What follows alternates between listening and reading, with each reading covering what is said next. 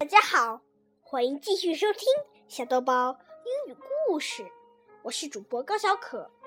今天我继续给你们讲《Frog and Toad》一系列书《Days with Frog and Toad》这一本书的一个小故事。这个小故事的名字叫《Alone》。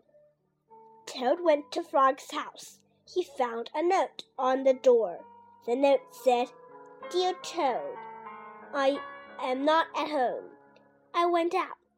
I want to be alone. Alone? said Toad. Frog has me for a friend. Why does he want to be alone? Toad looked through the windows. He looked in the garden. He did not see Frog.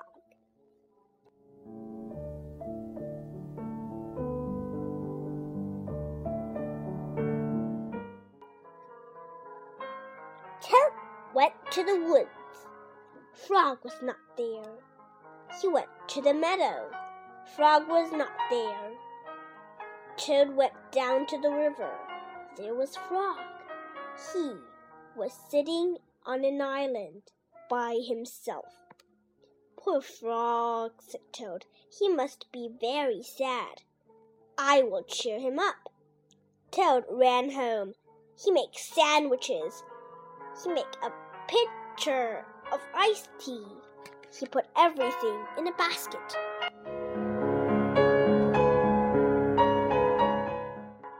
Toad hurried back to the river.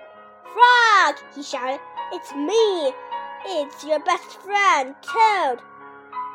Frog was too far away to hear. Toad took off his jacket and waved it like a flag. Frog was too far away to see.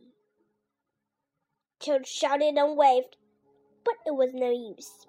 Frog sat on the island. He did not see or hear Toad.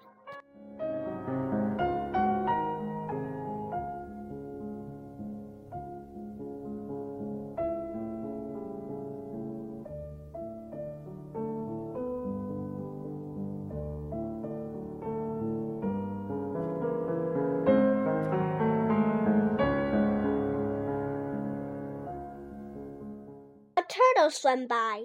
Toad climbed on the turtle's back. Turtle, said Toad, carry me to the island. Frog is there. He wants to be alone.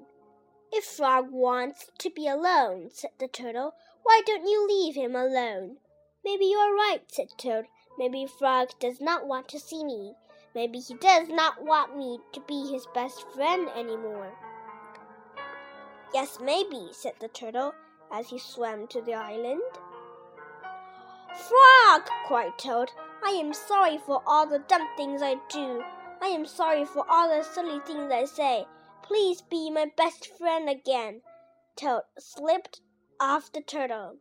With a splash, he fell in the river. Frog pulled Toad up into the island.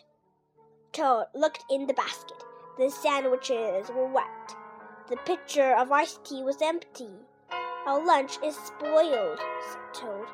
I made it for you, Frog, so that you will be happy.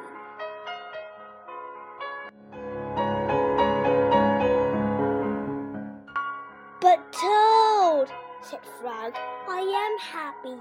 I am very happy. This morning when I woke up, I felt good because the sun was shining. I felt good because I was a frog. And I felt good because I have a you for a friend. I wanted to be alone. I wanted to think about how fine everything is.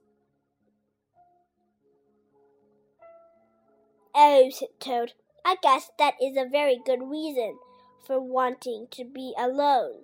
Now, said Frog, I will be glad not to be alone. Let's eat lunch. Frog and Toad stayed on the island all afternoon. They ate wet sandwiches without iced tea. They were two close friends sitting alone together.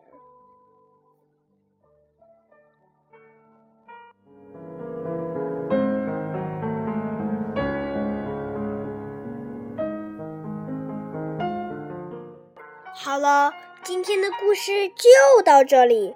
如果你喜欢我的故事，请多订阅并多收听我的故事吧。另外，我还向你推荐两个我自己开的电台：高小可讲故事，还有高小可的故事彩虹屋，都是我自己开的电台。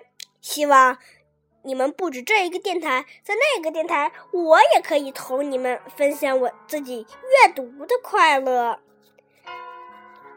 你知道怎么搜索的那些电台吗？就点到发现那里，然后有个搜索节目，你就把我说的名字搜索出来就行了。我再给你说一遍，一个是高小可讲故事，另外一个是高小可的故事彩虹屋，好吗？希望你们也订阅那些电台，这样我会特别高兴的。再见。